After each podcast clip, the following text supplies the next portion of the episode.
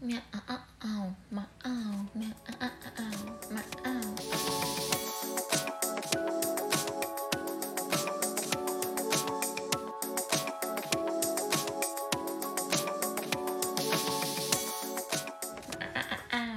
Здрасте, мордасти, подкаст «Зеленый таракан». Здесь Арсен и Алена. Это я. А можешь покошачьи нас поприветствовать? Засчитано. Как обычно, в начале выпуска напоминаем о том, что у Алены есть отличный инстаграм-блог. Express.psychology. Именно так он называется. Всякие психологические лайфхаки, ответы на ваши наболевшие вопросы. А, что еще? Алгоритм самопомощи. Вот это еще, например. Ага. Вот да. Все там. Переходите по ссылке в описании, если там, где вы нас слушаете, есть вообще описание. Да. А если нет, то не переходите. Полная свобода воли. Сегодня будет сложная и интересная тема. Я думаю, Мгм. что которая многих может затронуть за самые, знаешь, наболевшие. Я знаю подходящее слово. Животрепещущее. Точно, точно. Да. Ты подготовилась меня лучше меня. словарный запас да, да, да. вообще. А, а. Сегодня обсуждаем процесс сепарации от родителей. Да.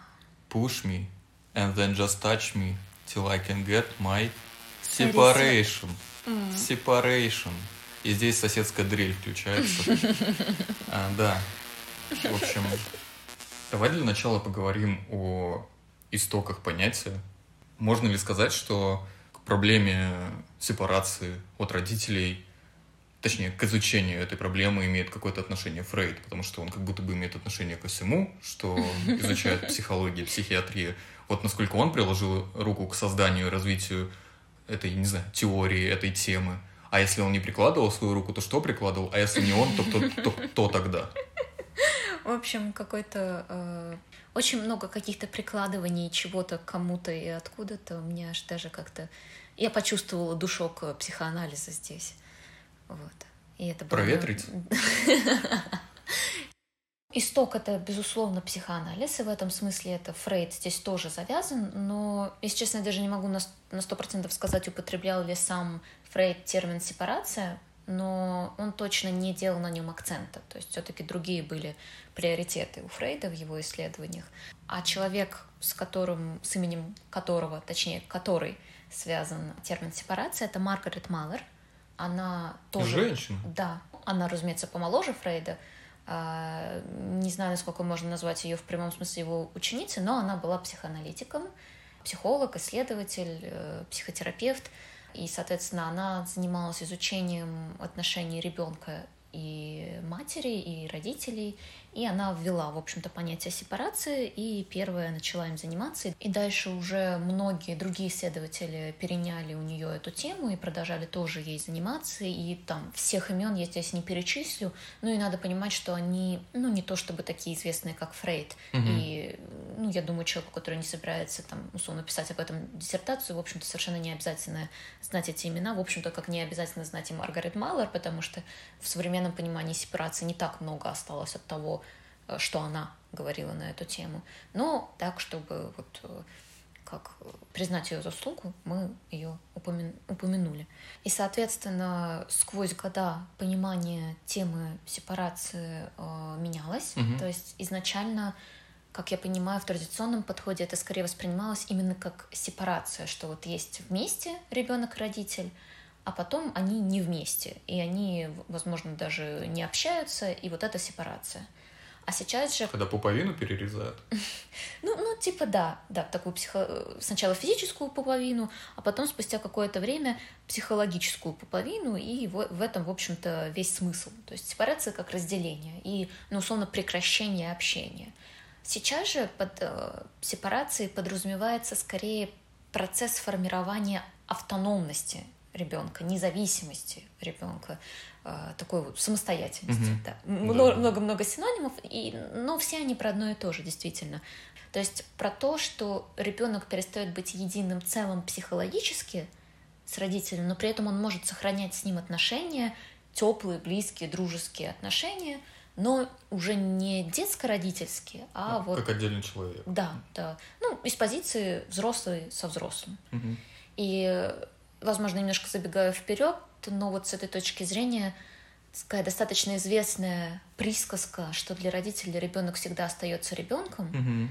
она вот очень сильно противоречит представлению о сепарации И здоровых взаимоотношениях. да, и здоровых взаимоотношениях, потому что биологически, разумеется, ребенок остается ребенком, Мгм. но психологически, психически ребенку имеет смысл становиться взрослым в какой-то момент и начинать уже общаться с родителями из этой позиции. Плюс еще говоря о каких-то известных именах в контексте темы сепарации, не могу не упомянуть две теории, потому что я их, я думаю, я буду сегодня их еще называть и Мгм. делать к ним отсылки.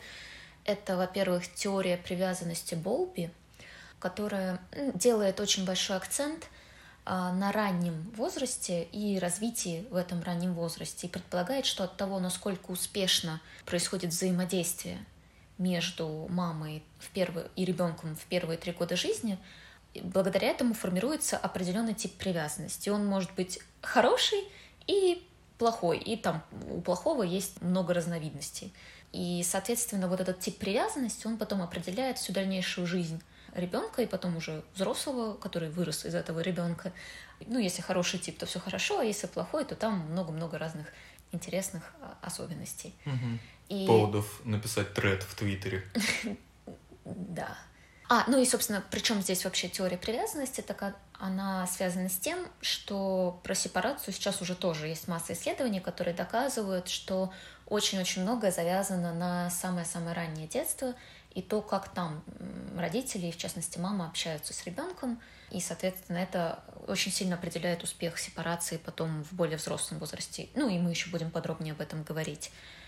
Это теория привязанности Болби, и еще есть теория семейных систем Боуэна. Эта теория заключается в том, что он предлагает рассматривать каждую семью как систему, что все члены семьи — это вот какие-то переменные в системе, и все они влияют друг на друга, и это вот не что-то, что мы там сами по себе в семье, а так, что мы вот завязаны на это взаимодействие. И еще он вводит такое понятие, как дифференциация «я», звучит немножко сложно и страшно, но на самом деле это очень интересно и, в общем-то, понятно. Э, Степень дифференциации «я» — это то, насколько у нас слиты мысли и чувства, наш интеллект и наши эмоции. Если они слиты, то вот что чувствую, то и делаю. И, в общем-то, не особо рефлексирую, не особо думаю, э, там, ну, как бы не очень осознанно существую. А если эта степень дифференциации больше, то я могу, например, понимать, что я злюсь, могу понимать, почему я злюсь, могу контролировать эту злость, ну и дальше как-то, в общем-то, более экологично и эффективно взаимодействовать с окружающими, исходя из этой вот своей такой способности. И, соответственно, он говорил о том, что степень дифференциации «я» член, ну, у членов одной и той же семьи, она во-первых, связаны, и это в какой-то степени передается по наследству, не, в плане, не, в, не в том плане, что генетически Мгм. передается, а в том плане, что э, родители с не очень дифференцированным я вряд ли смогут воспитать ребенка с дифференцированным я. И, соответственно, Мгм. вот таким образом это передается по наследству. Высокая степень дифференциации я в, сес- э, в семейной системе, она опять-таки способствует тому, что ребенку будет легче сепарироваться. И это то, в каком контексте я буду упоминать эту теорию сегодня. Я думаю, начнем со скучных моментов, ну, со здоровых, сепарированных людей, потому что ну, там как бы там особо обсуждать нечего, но тем не менее, в двух словах, вот если мы говорим о здоровом человеке, у которого ну, как бы процесс сепарации завершен успешно, вот Мгм. как этот человек себя ведет, как проявляет, какие признаки здоровой сепарации. Если вкратце, то этот человек ведет себя так, как ему хочется, ну, с оглядкой только на там, ненарушение границ окружающих, там, ненарушение, ну, условного уголовного кодекса. Но он живет в соответствии с собственными желаниями, потребностями, целями и всем остальным. Он э, в состоянии понимать, где он, где другие люди, где его ответственность, где их ответственность. Он не испытывает беспричинного чувства вины, чувства стыда, каких-то вот этих серьезных социальных страхов, что меня здесь осудят, меня там отвергнут и все подобное. Он понимает, что, ну, я это я, там какие-то проекции других людей — это их история, он может воспринимать критику, не какое-то унижение, да, а именно критику конструктивную и спокойно на все это реагировать. Наверняка можно еще продолжать этот список достаточно долго, но я думаю, общий принцип понятен, что это независимый человек и в плане своих поступков, и в плане своих оценок, и в плане своих суждений. Это отдельный человек, который как бы не зависит именно психологически от mm-hmm. окружающих. Понятно, что мы все, когда живем в социуме, мы в чем-то зависим от других людей. Просто потому, что, опять-таки, социум — это система, и я делаю вот это, а еще миллион людей делают какие-то другие свои функции. И нет такого, что я могу полностью без них существовать. Мне все равно где-то надо покупать еду, где-то работать и так далее. Но насколько это возможно в социуме, настолько этот человек независим. Я так понимаю, мы про конкретного человека говорим. В нашей стране он один единственный, ну. который плевал на делаю, что хочу, в рамках границ, конечно. Ну, хотя иногда и это. Границы иногда тоже переходятся. А! Боже мой, да мне только сейчас дошло про кого ты. Я думал, я думала, что делаешь отсылку в целом про то, что ну у нас мало таких людей, то что мы будем обсуждать еще дальше. А я теперь поняла, на кого это отсылка? Ну, ты поняла, да, что я про Леонида Якубовича говорю? Ага, я подомигнула. Да, да. Леня красава. Да. Крути барабань. Ну, в общем-то, ожидаемо было скучно послушать про здоровых людей. Ни в каких моментах я себя не увидел, не узнал. Мне интересно. По каким тогда признакам понять, что проблема все-таки есть, и как ведет себя человек, у которого хоть в минимальной степени, но есть проблемы с сепарацией. О, здесь можно перечислять очень долго, опять-таки вкратце. Ну, Очередной полуторачасовой выпуск. Да, да. Во-первых, это специфика отношений с родителями, когда они не какие-то гармоничные, понятные. Родители? Отношения. А либо, например, они полностью отсутствуют, ну, то есть все, человек там отказался общаться с родителями, у них ссора, игнор, mm-hmm. они, ну, все, не взаимодействуют. Либо, наоборот, это очень э, гипер сцепленные отношения, ну, начиная от ситуации, когда в 40 лет все еще живут с родителями, не потому что нет, вообще нет возможности переехать, а просто потому что нет такого желания и потребности, на mm-hmm. самом деле, искренней э, когда родитель принимает активное, очень-очень сильно активное участие в жизни взрослого ребенка. Мама говорит, с кем можно общаться, встречаться, где можно работать, ну или папа. Я думаю, можем все, мы знаем таких людей. Я уверена, что у каждого есть mm-hmm. хотя бы один такой знакомый. Ну, то есть это тотальная вовлеченность родителя в жизнь взрослого ребенка и, как правило, всесторонняя зависимость ребенка от родителя, то есть там финансовая, эмоциональная, физическая mm-hmm. тоже бывает. Либо, ну, один из видов такой зависимости сильно выраженный. И это, ну, вот блок про, собственно, отношения с родителями. Либо этот блок может быть не так сильно выражен, например, ну, там могут поддерживаться такие не близкие, не эмоционально насыщенные формальные отношения, но при этом может быть в своей собственной жизни масса проявлений. И это тут классика, которая реально есть, как может показаться, если не у каждого первого, то у каждого второго. Это сложности с тем, чтобы говорить «нет». Это чувство вины за то, что делаются какие-то собственные выборы, то, что вот там от, что-то, от чего-то мы отказываемся, кого-то мы расстраиваем, э, частое чувство стыда, большое количество страха в том плане, что «а что обо мне подумают?», а если меня вот за это накажут, а как же я там кого-то подведу, а еще, а еще, а еще что-то. Ну и мы не про объективную ситуацию, а вот про то, что, ну не знаю, я хочу покрасить волосы в розовый цвет, но меня приводит в ужас то, что мне могут сказать, что да ты уже старовато для того, чтобы красить волосы в розовый цвет. И если что, я не хочу красить волосы в розовый цвет, мне просто лень. Вы представьте, как часто надо... А, я не знаю, к чему я это. А, я это к тому, что после последнего выпуска моя мама меня подстегивает на тему того, что э, я хочу пробежаться по Дворцовой площади без трусов. я тогда привела какой-то абстрактный пример про ну, это. Ну да, абстрактный, конечно. ну вот, да, теперь... А как это говорят? Оговорка по Фрейду? Именно так и говорят. Да. На самом деле Фрейд реально говорил про то, что все оговорки имеют смысл, но когда такое утверждение входит в поп-культуру, становится очень опасно приводить абстрактные примеры. Да, но как раз-таки в твоем случае это не была оговорка. Ты как раз-таки привела пример, который откуда-то появился в твоей голове.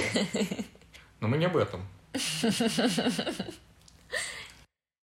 Если говорить о более глобальных проявлениях, то это как раз-таки то, с чем может быть связана неуверенность в себе, заниженная самооценка, постоянная потребность в том, чтобы получать одобрение от окружающих, потому что ну, на окружающих переносится, да, вот эта роль родителя, который оценивает и выносит вердикт, хороший ты или плохой.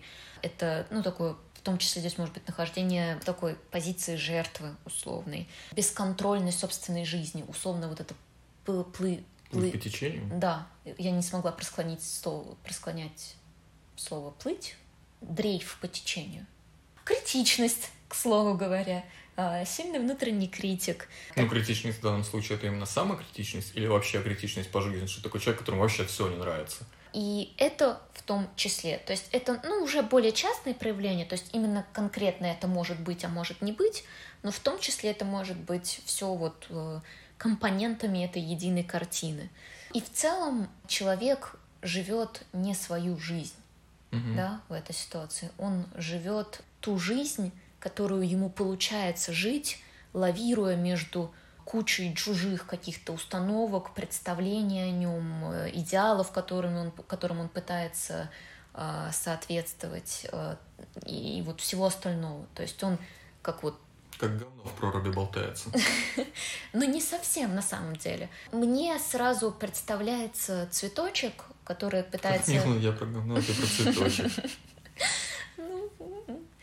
Цветочек, который пытается расти э, на асфальте, и вот там есть трещинки некоторые в асфальтах. Вместо того, чтобы э, рядом в нескольких сантиметрах расти на плодородной и мягкой, богатой почве и распускать свои корни туда, куда хочется, этому цветочку приходится свои корни, ну вот, растить только в ту сторону, где вот есть трещинка в асфальте. Угу.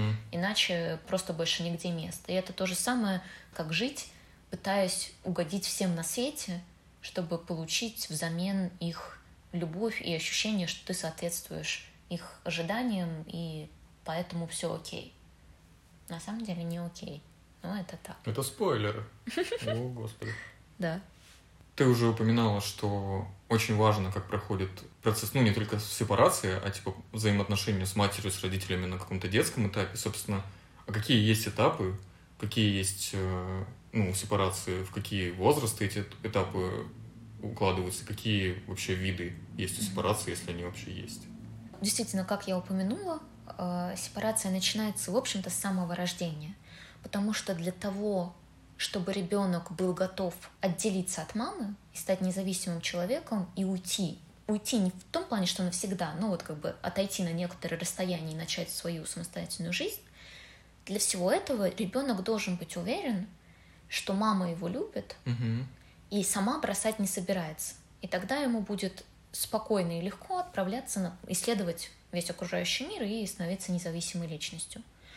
Если же ребенок испытывает сомнения и, соответственно, тревогу из-за того, что у него есть подозрение, что мама ненадежный человек, угу. что мама, возможно, не любит или еще что-то такое, то тогда ребенок будет раз за разом возвращаться к маме в попытке заслужить эту любовь, в попытке получить какие-то гарантии, а, и тому подобное. Либо же он будет в отношениях с другими людьми, в общем-то, пытаться получить то, что он не получил от мамы в свое угу. время. И, соответственно, первое, что нужно для успешной сепарации, это чтобы в первые годы жизни ребенок получал очень-очень много любви, безусловной. Чтобы ему было хорошо, безопасно, спокойно.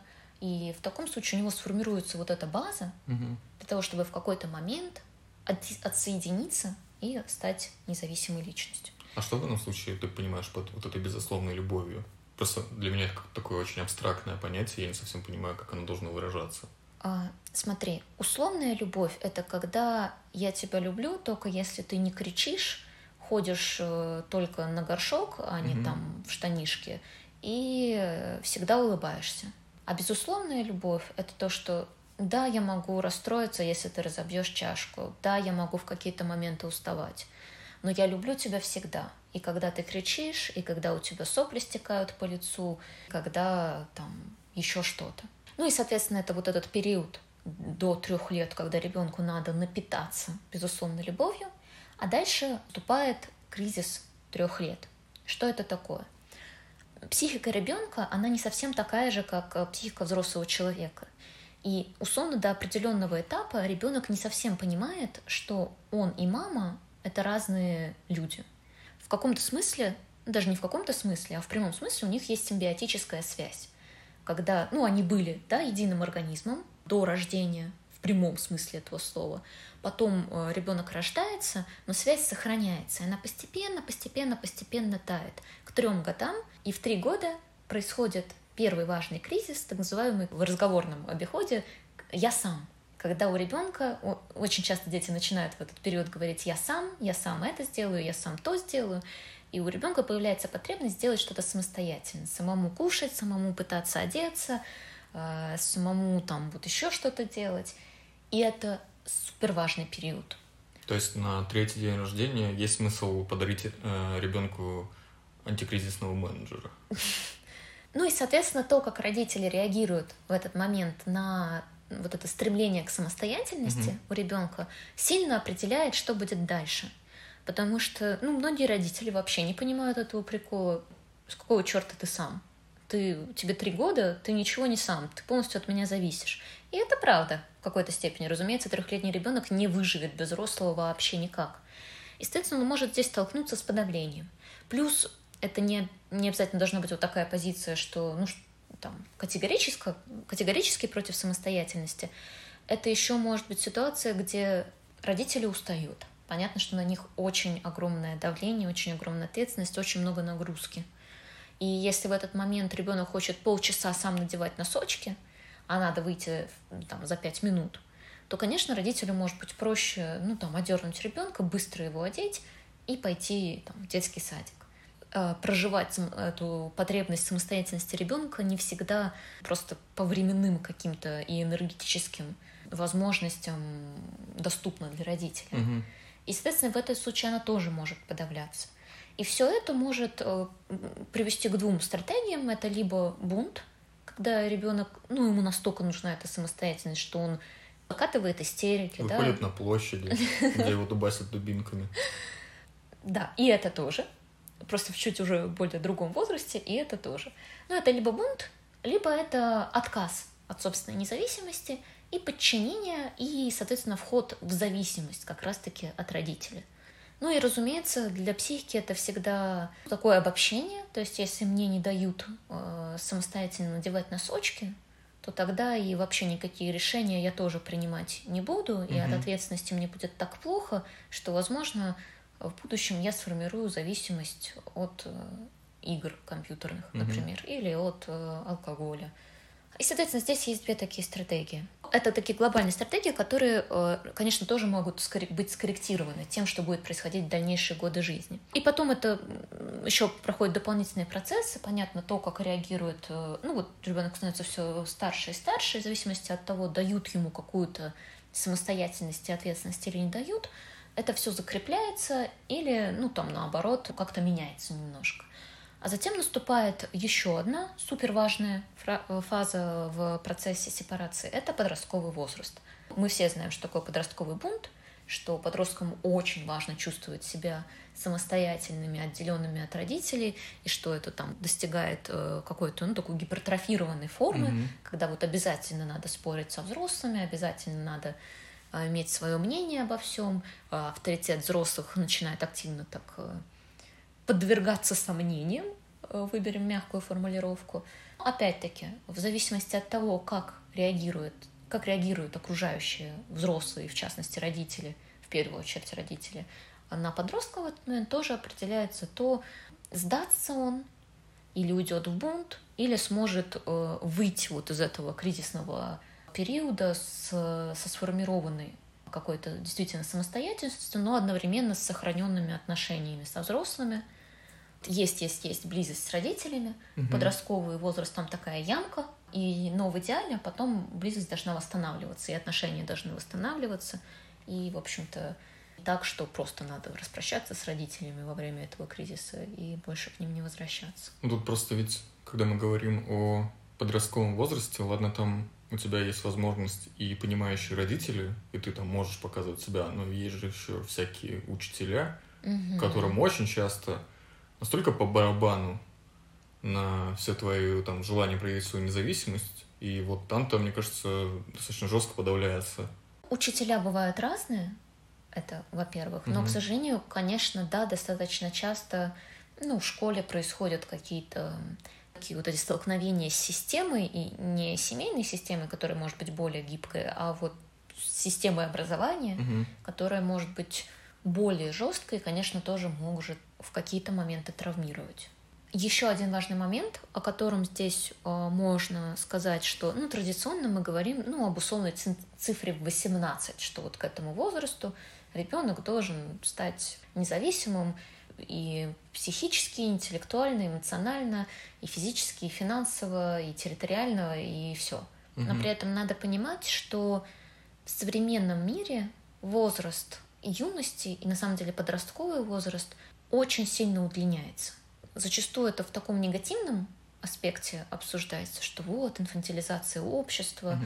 И с одной стороны понятно, что, ну когда там уже взрослый человек, там родитель такое говорит современному молодому человеку или девушке, понятно его чувства. Действительно, это вызывает ну, какую-то несостыковку. Если там, у меня в 25 лет уже было двое грудных детей, э, и я работала на трех работах, конечно, там образ жизни современного 25-летнего человека, например, еще даже не помышляющего о детях. Да, у него есть три приставки. Да, например. Ну, может ни одной работы. Ну, вот это уже, возможно, такая требующая дополнительного рассмотрения ситуация. В общем, а, понятное чувство человека, который вот это говорит о мои годы. Но при этом надо понимать, что мир очень сильно меняется. И мы элементарно наш процесс получения образования, угу. просто в силу того, что нам очень много чему надо научиться, у нас просто знаний стало гораздо больше а, в нашем современном мире, он затягивается. И объективно учиться в университете, например, и одновременно работать, правда, сложно. Ну да, потому что вообще-то университет — это высшее учебное заведение, и знания, которые ты там получаешь, они вообще не, не очевидные. Да. И, соответственно, это реально, да, есть ну, огромное количество людей, кто так и делает. Но объективно это, это нелегко. И если есть возможность, например, а, просто учиться, угу. то, безусловно, это будет полезнее для человека, ну, в том плане, что можно будет жить, а не там существовать между учебой и работой. И выж... э, не существовать, а выживать. Вот подходящее слово. И говорить о человеке, который, ну, например, я не знаю, 21 год Э, не имеет, соответственно, финансовой, например, независимости от родителей в силу того, что он учится и посвящает свое время этому, а не формированию своей финансовой независимости, называть его, ну, например, э, не сепарированным и из-за этого каким-то не таким, это ну, некорректная ситуация в реалиях современного мира. И, соответственно, я опять-таки не говорила бы об инфантилизации вот в каком-то негативном ключе. Просто период детства затягивается. Чем выше уровень общества, чем более оно развито и благополучно, чем, тем больше новых знаний, тем больше времени для того, чтобы эти знания освоить. Да, и, соответственно, период детства, а потом и подростковый, ну, все, все растягивается. И детство дольше, и подростковый период дольше, и, соответственно, ранняя взрослость, она тоже становится дольше, со всеми вытекающими последствиями, в, ну, в духе, например, уровня сепарированности по каким-то, а, ну, вот этим материальным аспектам. Но одновременно важно понимать, что психологическая сепарированность и вот та же финансовая сепарированность — это разные вещи. Угу. Можно, ну, там, продолжать получать поддержку финансовую от родителей, но при этом быть независимым человеком, да, психологически, и уже взрослым человеком угу. в плане своих э, суждений, эмоциональных реакций и всего угу. остального. А кому сепарация дается легче, кому тяжелее, от чего вообще зависит, и в какой момент э, все может пойти как бы по грустному сценарию, назовем это так. То есть мы этих моментов так или иначе коснулись уже вскользь, но вот если говорить подробно именно об этом. в первую очередь, все, конечно, зависит здесь от родителей. Как я, вот те моменты, которые я описала, то, как себя ведет родитель с ребенком, вот дает ли сначала достаточную любовь, а потом отпускает ли и дает ли вообще ребенку возможность проявляться, слышит ли ребенка, а, да, видит ли ребенок, что его мнение имеет значение. Mm-hmm. Потому что, ну, например, ребенок говорит, что, не знаю, ему нравится красный цвет, он хочет красную футболочку. И ему могут сказать окей и купить ему красную футболочку. Даже если она ему не идет. Даже если ему она ему не идет, да. А, а могут быть другие варианты. Могут, например, сказать... Ну ты дебил, какая красная. Да. Мальчики, ну там, ну не знаю, например, э, не знаю, розовая футболка и мальчик. Ну скажет, ты что? Мальчики розовые не носят никогда. Не при... Ты что, педик, что ли? Угу.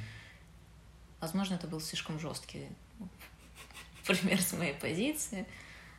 Я как-то обычно не говорю Очень таких слов. красноречивый, да. У меня вдруг прорвалось, я не знаю.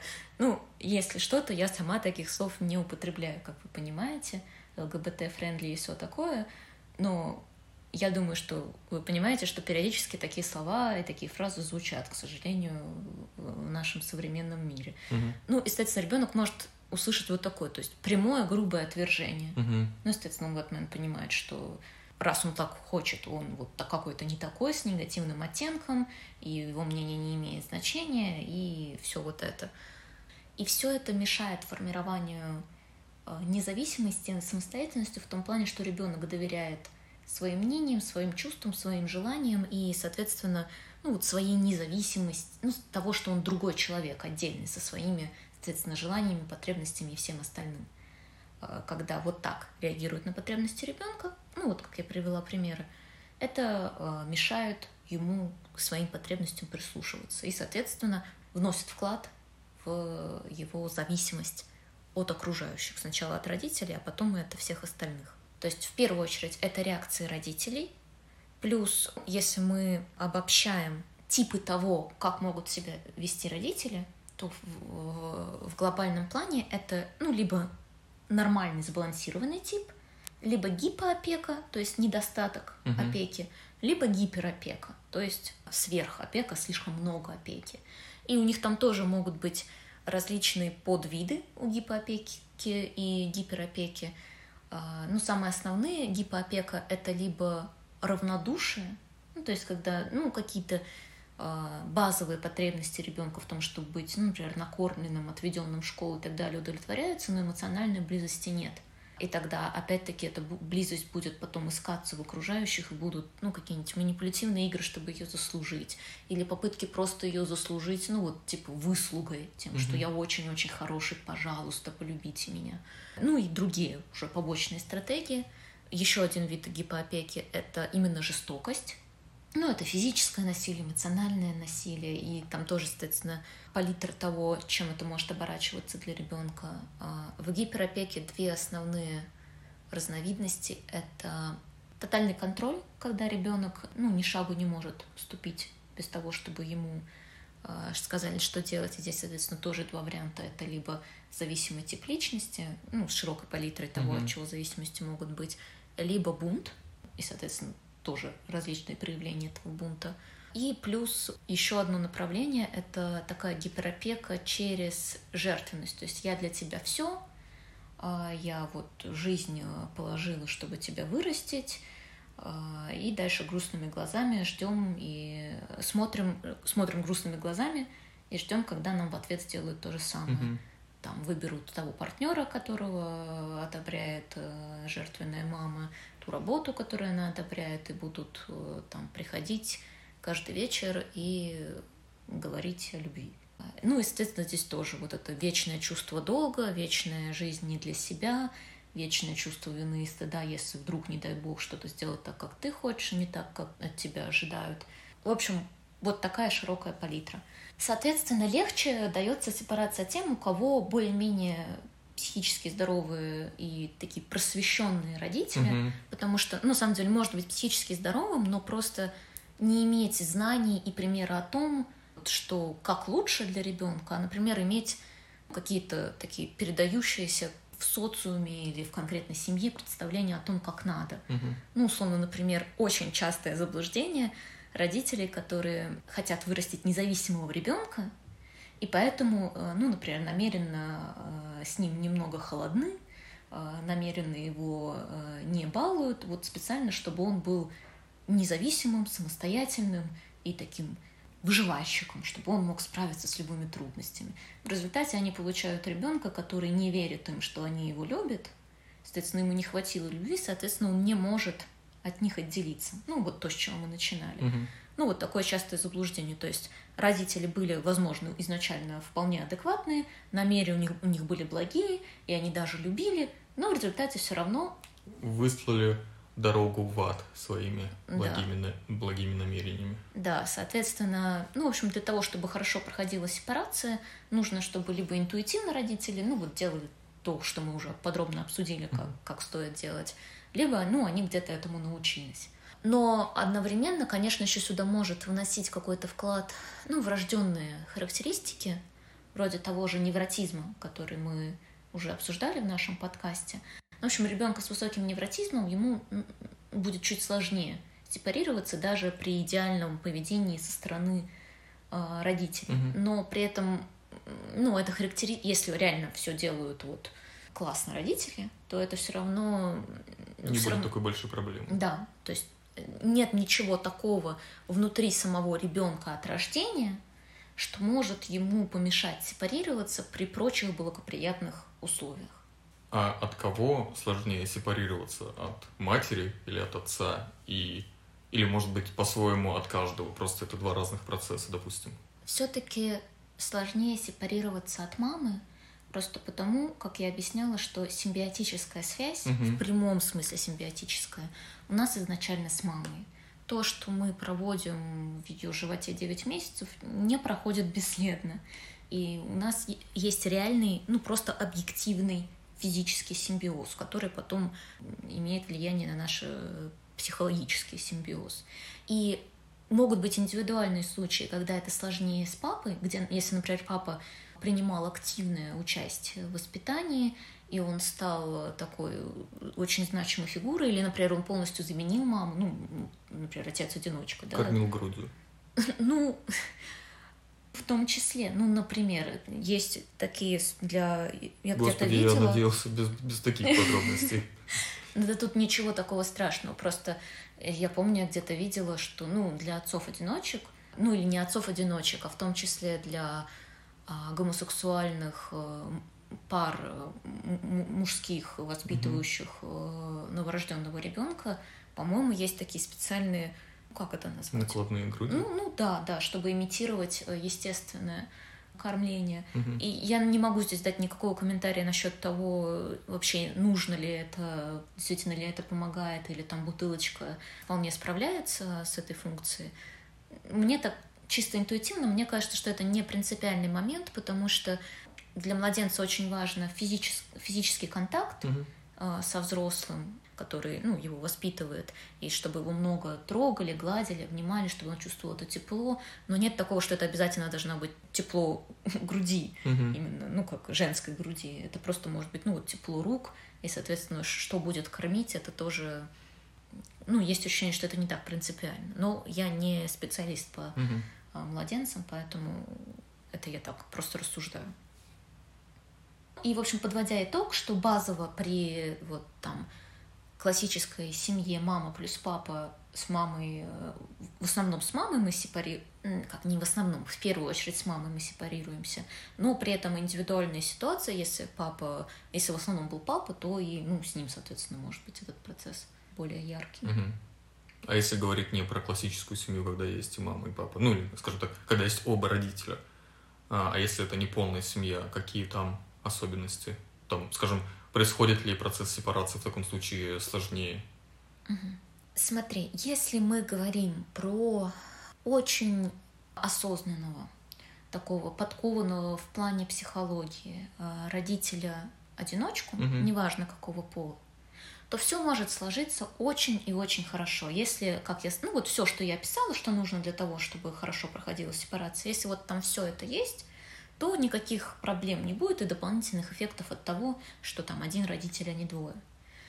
Но одновременно ну, мы понимаем, что ну, далеко не все люди э, имеют вот эти знания, понимание того, как стоило бы, и при этом имеют еще свой собственный багаж каких-то психологических трудностей. В такой ситуации, конечно, э, сепарация с родителем-одиночкой может усложняться. Например, э, я могу себе представить, что при отсутствии партнера, не то что представить, ну, это факты, что при отсутствии партнера родитель-одиночка может сохранять симбиотическую связь с ребенком, и то есть, условно, родителю, который по какой-то причине перестал реализовываться в сфере межличностных отношений, ну, как бы вот таком романтическом, семейном, сексуальном плане, угу. ему может быть очень так на неосознаваемом уровне соблазнительно полностью вовлечься вот в эти отношения а, с ребенком, придать им огромную значимость, соответственно, быть на самом деле ну, самому не готовым отпустить ребенка. Ну, то есть отдать и... самого себя всего полностью. Да. И полностью в это погрузиться, и... а это, как мы понимаем, уже для ребенка имеет какой-то нехороший эффект. И ну, вот это такая известная фраза, там, рожу ребенка для себя. Захотела и родила. Да само по себе это неплохо, да, родить ребенка без партнера. Угу. Это, повторюсь, ничего а, плохого здесь нету.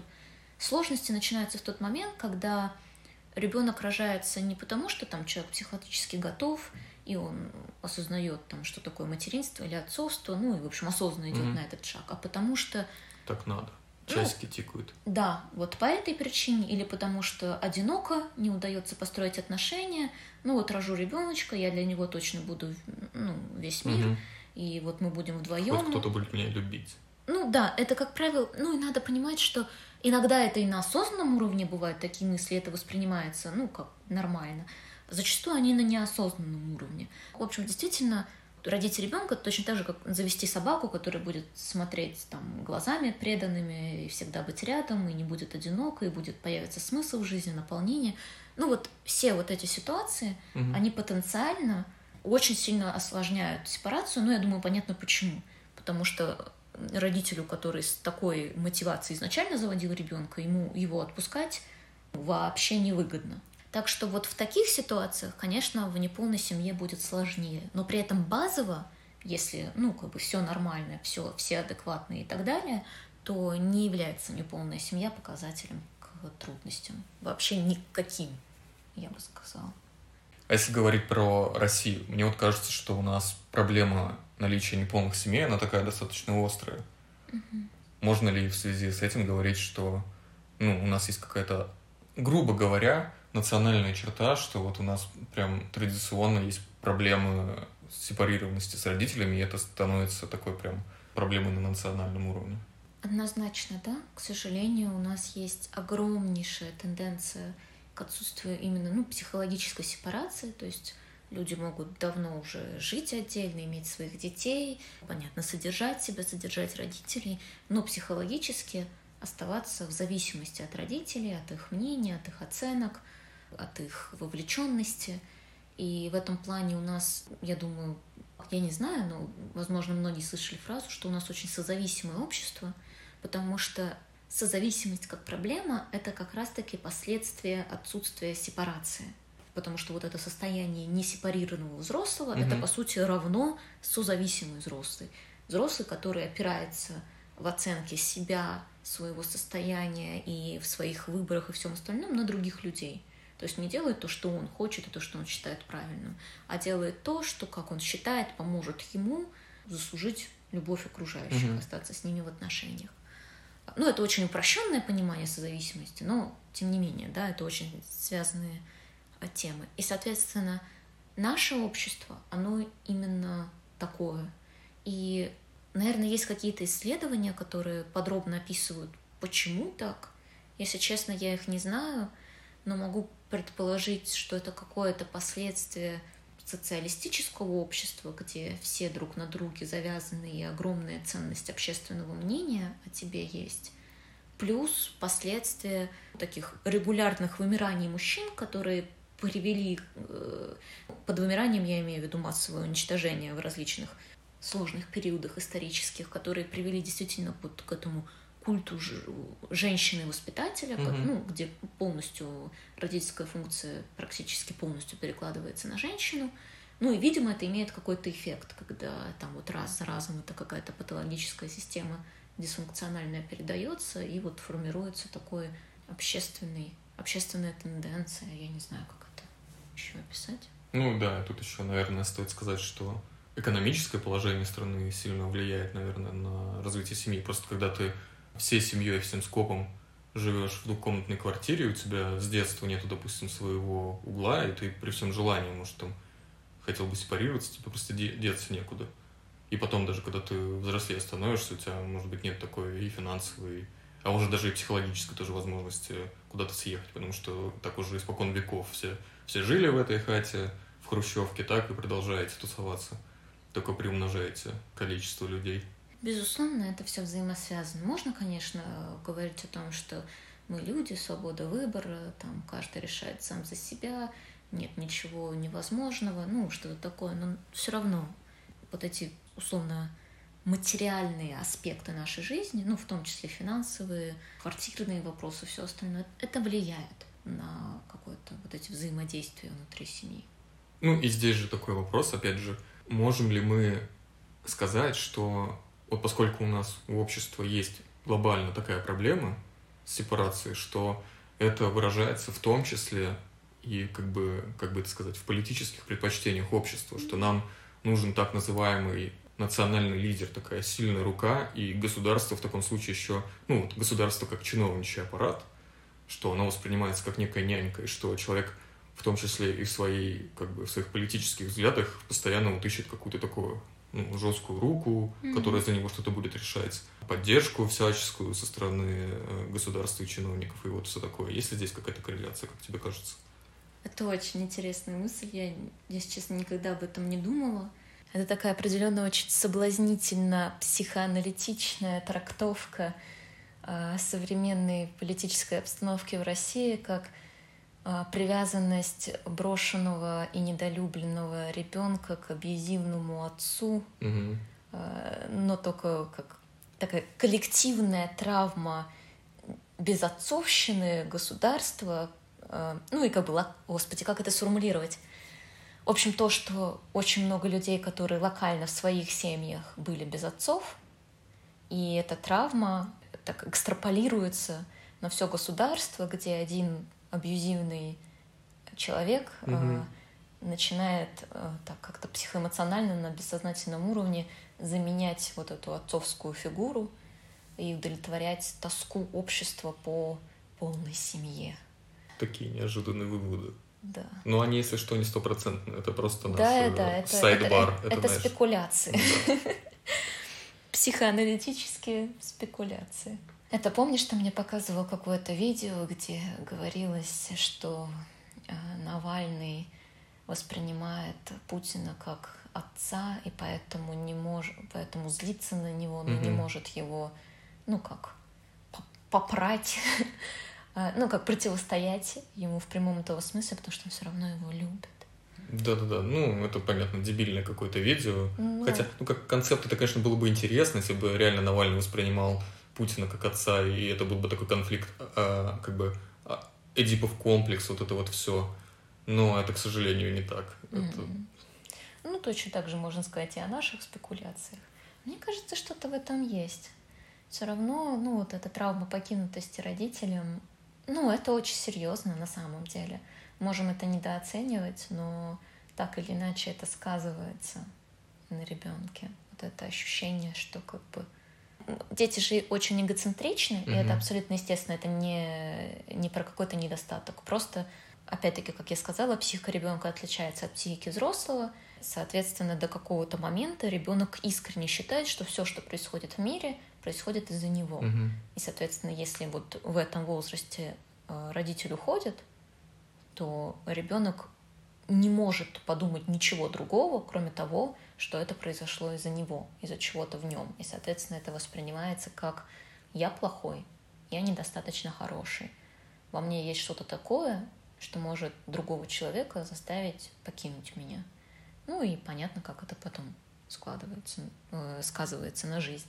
Ну, если говорить не там, о политических лидерах, а в целом там, о повседневности, если вот у нас есть проблема с сепарацией, и, допустим, родителей уже нет в живых, то есть такой человек с такими проблемами, он продолжает искать родителей в окружающих, если да, то как это может на конкретных примерах проявляться? Ну, безусловно, если мы не завершили сепарацию э, с родителями, так или иначе это наносит, э, имеет выход в наших отношениях романтических, в наших отношениях с друзьями, в рабочих взаимодействиях, потому что мы всех, мы на всех э, людей вокруг нас, ну или, по крайней мере, на самых близких, переносим вот эту родительскую функцию. Я уже немножко этого касалась, но что родитель как бы решает, хорошие мы или плохие, да, даст он нам любовь или нет, э, что вообще нам делать, а, что правильно, что неправильно и так далее. И, соответственно, мы наделяем окружающих огромной силой, которой у них на самом деле нет. Локальные приколы, например, есть про безусловную любовь, что нормально ждать безусловной любви от мамы. Можно ее там все равно не получить, но это естественное стремление, потому что действительно функция мамы, безусловно, любить ребенка. Но когда мы ждем безусловной любви от партнера, то есть вот такой абсолютной, симбиотической, когда мы всегда вместе, когда нас никогда не злятся, когда вот просто, ну, идеалистическая абсолютно картина, очень сильно подкрепляемая, в общем-то, книгами, кинематографом, которые были написаны тоже, ну, людьми. С, с проблемами? Ну, да, реально, да. Условно то, что какой-то писатель, самый великий, описал какой-то тип любви как вот наиболее Э, прекрасно и так далее, вовсе не значит, что это действительно реалистичная картина, и так и должно быть. Художественный талант этого писателя вовсе не говорит о том, что он не был травмированным человеком, который сублимировал свои, свои какие-то потребности и выражал их в своем творчестве. Абсолютно прекрасным, но при этом далеким от э, понятий психического здоровья. Да, мне кажется, это такой очень интересный момент, что получается, что многие э, черпают свои взгляды на романтичные отношения, исходя из прочтенных mm-hmm. книг и просмотренных романтичных комедий и фильмов, а в итоге выясняется, что сценарии к этим фильмам пишут люди с, там, типа, глубоко травмированные и переносят mm-hmm. свои травмы на эти сценарии. Я могу сказать, что ну вот для меня это стало и по-прежнему остается еще в какой-то степени очень тяжелым моментом, поскольку, ну, я где-то уже говорила, что я очень любила читать с детства, mm-hmm. я очень много читала. Я перечитала там всю нашу классическую, там и мировую литературу. Ну, э, ладно, это сейчас звучит странно. В общем, хорошо, я просто много читала. И, соответственно, вот эти модели э, невротической любви, зависимых отношений, они были для меня идеалами. И в какой-то момент это вошло в очень сильный конфликт с психологией и с реалистичным видением того, а, что такое здоровые отношения. И то есть я одновременно понимала, что ну, я хочу здоровые отношения. И более того, в какой-то момент я уже, ну, у меня не сильно получалось быть в, в нездоровых отношениях, угу. потому что, ну, я понимала, что это не так, мне это не нравилось, я взбрыкивалась и все остальное. Но при этом вот эта внутренняя тоска, условно по созависимости, которая описана как идеал романтической любви, она оставалась. У меня был сильный конфликт и непонимание, а как же так? Ну, типа, ну вот так же красиво, mm-hmm. так правильно, так искренне, так настоящее, еще что-то. И при этом понимание, одновременное понимание, что ну нет, ну это, ну вот ты не можешь быть собой и быть в таких отношениях. Так просто не работает. Там, ну, надо, чтобы вот хотя бы один кто-то был со своими тараканами, так назовем. И ну, сейчас я уже немножко примирилась с этим, потихоньку начинает уходить вот эта боль, разочарование по поводу разрушения этих иллюзий. Но до сих пор это для меня такая какая-то чувствительная тема. Я вот могу привести пример одной книги. Это будет спойлер. Книга э, Кадзуо Сигуры. У него есть книга «Погребенный великан». И я, сейчас будет спойлер. Если вы не хотите этого спойлера, то промотайте, не знаю, на пару минут вперед. Ну, естественно, в этой книге затронуто очень-очень много тем, но в частности, одна из э, тем там это про супружеские отношения. И ну, главный герой — это супружеская пара, уже пожилая. И там вот ну, таким э, как бы фоновым, фоном для повествования есть еще дополнительная история про то, что после смерти у супругов есть возможность попасть в одно и то же место, где они до конца жизни будут, ой, не до конца жизни, а в общем, вечно будут вместе. Мгм. Но при этом вроде как это супер сложно, и большинство... И там есть какой-то вот этот персонаж, который их тестирует, и если они проходят проверку, то они тогда могут остаться вместе, а если не проходят, то не могут. В общем-то, ты по духу книги и по каким-то небольшим намекам понимаешь, что вроде как это невозможно. И что невозможно остаться после смерти со своим партнером навсегда, что на самом деле, ну, мы приходим в этот мир одни, мы уходим одни, ну, вот это все про то, что невозможно вот этот симбиоз, когда вы навсегда останетесь Мгм. вместе. И это здравая и реалистичная мысль.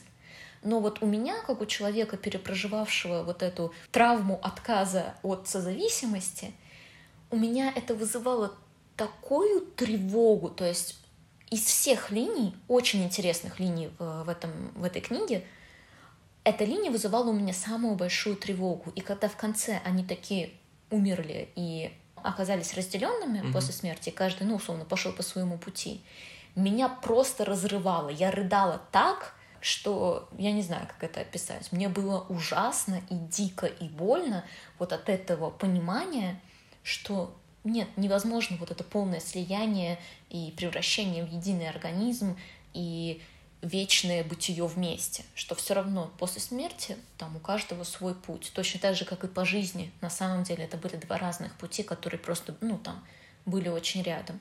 Естественно, для меня это стало тяжелым э, осознанием. Но я думаю, что это был один из тех моментов, которые, в общем-то, э, слились э, ну, вот, в более-менее успокаивающееся восприятие всей этой темы. Возвращаясь к тому, что именно мы можем еще переносить э, на своих партнеров. Вот это моя любимая история про то, что ну, как бы наши партнеры должны знать, что нам нравится, чего мы Мгм. хотим. Точно так же, как вот пока еще ребенок не научился разговаривать, задача мамы без слов угадывать потребности ребенка. Мгм. Если у нас там этот процесс не завершился, мы можем опять-таки переносить это на партнеров и хотеть, чтобы они понимали, Сами догадались. да, да, ну а как ты мог не догадаться? Как это было тебе непонятно? Это же так очевидно. Да не очевидно. Вообще ничего никому не очевидно. Надо говорить обо всем. И вот если тогда уже потребность не удовлетворяется, это другая история. Ну и, в общем-то, масса похожих примеров. А, Если вкратце, то да. Мы не столько переносим, ну, как бы отношения с родителями на а, окружающих, сколько неудовлетворенные потребности из отношений Мгм. с нашими родителями. И мы пытаемся удовлетворить их за счет окружающих, которые, ну, Вообще вообще не не, понимают, какого черта. да, и на самом деле вообще не должны. Ну, то есть, как я сказала, там от партнера безусловной любви ждать нельзя. Любовь между мужчиной и женщиной очень и очень условная, и это нормально, потому что, ну, семья строится на том, что там ты делаешь это, ты делаешь то, и нам так легче выживать. И они на том, что ты ничего не делаешь, но я все равно тебя люблю, потому что ты миленький. Это там с котиками может работать, но не со взрослыми людьми. По крайней мере, не со взрослыми зрелыми людьми. Вот так. Мы пока до этого момента в основном концентрировали наше внимание на ребенке и на тех последствиях, которые в итоге э, сказываются на дальнейшей жизни человека в связи с отсутствием сепарации. А вот если смотреть со стороны, собственно, родителя, мы уже вкратце сказали, что проблемы с тем, чтобы отпустить ребенка, могут быть связаны с тем, что, ну, собственно, сами цели заведения ребенка были, мягко скажем, неоднозначны для удовлетворения каких-то своих собственных потребностей. Э, И в таком случае может быть проблема с тем, чтобы от- отпустить ребенка, а ну и допустим, что проблема сепарации, как мы тоже сказали уже, могут быть связаны с тем, что у человека просто нет нужных знаний. То есть он, может быть, и рад будет, просто он Мгм. не знает, как это сделать. А Мгм. ну, вот кроме этих моментов, есть ли еще какие-то причины, по которым могут быть проблемы с тем, чтобы от- отпустить ребенка?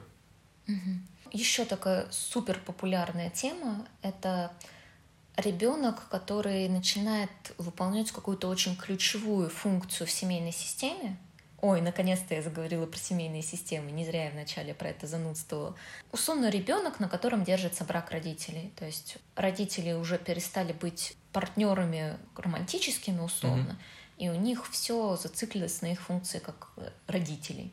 И, соответственно, если ребенок из этой э, системы выйдет, то у них все сломается. Они могут это, ну так, опять-таки, подсознательно чувствовать, и поэтому не отпускать ребенка, поскольку он такой буфер. То есть, соответственно, ребенок как вот э, клей брака. Кроме того, ну вот как говорят, если любишь, отпусти, то точно так же здесь можно это перефразировать, если любишь, не отпускай. И то же самое, если ну, родитель чувствует привязанность к ребенку, чувствует любовь, чувствует, что ему с ним хорошо, и, соответственно, не хочет отпускать что-то хорошее. То есть у него нет вот этого представления о том, что он сделает ребенку лучше, если его отпустит. А наоборот, ему кажется, что ну, там, чем дольше он будет рядом, чем дольше он будет заботиться, помогать, тем лучше будет для ребенка. И, ну, это ведь, это звучит вполне, ну, понятно, да, где, какая здесь может быть логика. А просто в ней вот есть вот это такое прикрытие глаз на важный момент, что ребенок тогда не научится сам о себе заботиться, а родитель не вечный, и тогда, ну, как бы после смерти ребенку станет очень тяжело. И, в общем-то, весь смысл сепарации не в том, что, ну, это какая-то идеологическая позиция, что просто вот все дети должны сепарироваться от родителей, и никак иначе. В этом есть э, абсолютно понятный и логичный смысл того, что для того, чтобы выжить ребенку после смерти родителя, он должен перед смертью родителя научиться самостоятельно о себе заботиться, угу. ухаживать за собой, добывать себе пищу и э, все остальное. В этом смысл. Ну и, в общем-то, то э, уже, чего мы, то, что мы затрагивали, это вот какие-то симбиотические отношения, когда там есть слияние, и просто не, невозможно это разорвать, не покалечив участников этого слияния. Это реализация через ребенка, когда ну, ребенок воспринимается как главное достижение. Если не будет ребенка, то э, жизнь потеряет смысл. Да, ну и в общем-то жизнь через него, если там по какой-то причине во время воспитания ребенка взрослый отказался от своей жизни, и вот все туда вкладывалось, жертвовалось и так далее. И все там, в ребенке. Если ребенок уйдет, то жизнь, по сути, закончится. Понятно, что здесь тоже тяжело отпустить. Ну и, в общем, дальше уже идут какие-то такие тонкости, но общий смысл, наверное, такой. Предположим, что ну, есть человек, у которого ну, он уже повзрослел, и о том, что у него были проблемы с сепарацией, он узнал уже в достаточно взрослом возрасте. Есть ли шанс, что сепарацию можно закончить, будучи взрослым человеком, или это уже такая травма на всю жизнь? А, безусловно, можно. Конечно, это будет сложнее, чем, ну, когда это естественным путем происходит. Конечно, это потребует времени и сил больших, там, энерго и временных затрат, но это реально. Особенно, если это работа со специалистом, конечно. Ну вот да, собственно, а как? Ну, работа со специалистом, а что-то еще можно делать? Как-то какие черты в себе развивать? Я есть достаточно много статей на эту тему, uh-huh. в общем-то, вполне исчерпывающих, и все они сводятся как бы к таким словам там «осознайте, что вы и родители разные люди, что вы отдельно, они отдельно, что у вас могут быть свои предпочтения и так далее. Там. Поймите, э, что родители не идеальны, а, увидьте там родителей как э, реальных людей, отпустите обиды на родителей. И это все чистая правда. Просто, ну, по моему опыту проблема в том, что когда, ты, когда психолог говорит вот такие вещи ну, клиенту, да, точнее не клиенту, а вот человеку, который вне процесса психотерапии и условно, ну, немножко не в курсе того, как это все происходит, то это остается пустыми словами. Поэтому если, потому что если, ну вот, не сепарированного взрослого спросить, там, а как вы считаете, вы с родителями вы разные люди? Конечно, он ответит да, правда? И вот этот процесс сепарации, он превращается в процесс. То есть процесс, где нужно выполнять какие-то упражнения, где нужно раз за разом об этом говорить, где не так легко какие-то, казалось бы, очевидные вещи, которые ну, на сознательном уровне понятно, понятны, что их не так легко прочувствовать на вот подсознательном уровне, на уровне ощущения. А поэтому, безусловно, а, можно и нужно там гуглить, а, смотреть там какие-то конкретные упражнения, а, читать книги, но все-таки, по моему ощущению, эффективнее именно этот процесс проживать в терапии. Плюс терапия дает опыт взаимодействия вот такого не созависимого, а на ну, более адекватном уровне. по поводу книг. Есть что посоветовать на эту, на эту тему? На самом деле по этой теме реально много книг. Прям много. а, ну, надо выбрать а, что-то, и я, наверное, посоветую три книги. Первая — это Робин Скиннер и Джон Клис «Семья и как в ней уцелеть». Это книга, написанная в соавторстве психолога, психотерапевта и его клиента, а, который комик. И, соответственно, книга написана с юмором на основе их работы, ну и, в общем-то, описывает вот в том числе эти процессы сепарации. Плюс еще, на мой взгляд, прекрасная, ну не только на мой взгляд, мне кажется, это как раз тот случай, когда по книге единое мнение, книга Людмилы Петрановской «Тайная опора», которая mm-hmm. описывает как раз-таки вот теорию привязанности, он в таком а, супер прикладном и понятном а, виде, и это в том числе помогает понять, да, как это у нас, у каждого из нас организовано, а понимание, оно, как правило, ну, в общем-то, вносит большой вклад в изменение ну, восприятия и действия mm-hmm. и так далее. И еще здесь, я думаю, актуально будет книга Сьюзен Форвард «Токсичные родители».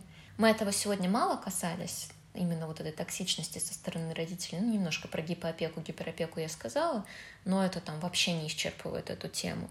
Но это тоже может носить очень и очень большой вклад. И, в общем-то, если есть сложности с сепарацией, достаточно высока вероятность, что вот про это там тоже есть. Поэтому я бы порекомендовала ознакомиться для тех, кому актуально, конечно. В общем, как-то так. И главное, что я хочу напомнить, что очень легко сильно разозлиться на родителей и э, как бы обвинить их во всех своих проблемах, в том числе в несепарированности и так далее. Это очень соблазнительно, и это нормальный этап, ну, как бы в процессе осознания себя и работы над собой. Но все-таки напоминаю, что у каждого родителя есть причины для того, чтобы быть таким, какой он есть и никто не причиняет боль своим детям и не наносит им какой-то вред осознанно, потому что, ну вот, ах ты, мелкий поганец, сейчас я тебе всю жизнь испорчу.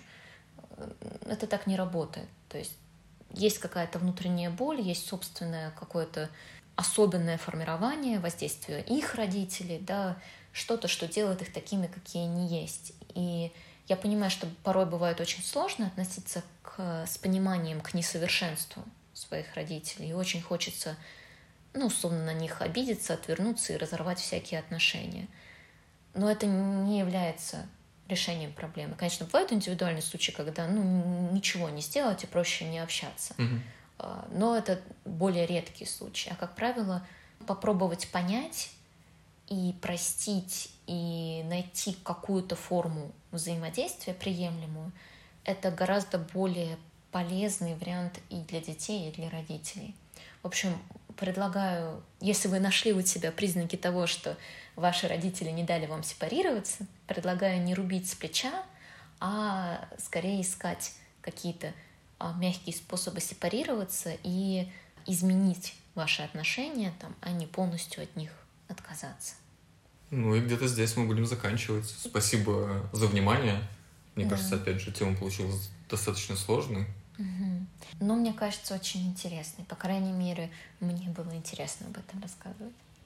Как всегда, просим поддержать подкаст лайками, комментариями, звездочками везде, где вы сможете. Нам будет приятно, полезно. И, как обычно, это нас мотивирует. Спасибо всем, кто уже оставил нам свой отзыв, написал что-то что приятное и, как хочется верить, искренне. Присоединяюсь ко всем словам Арсена. Мы очень ценим вашу обратную связь и всегда ждем ее.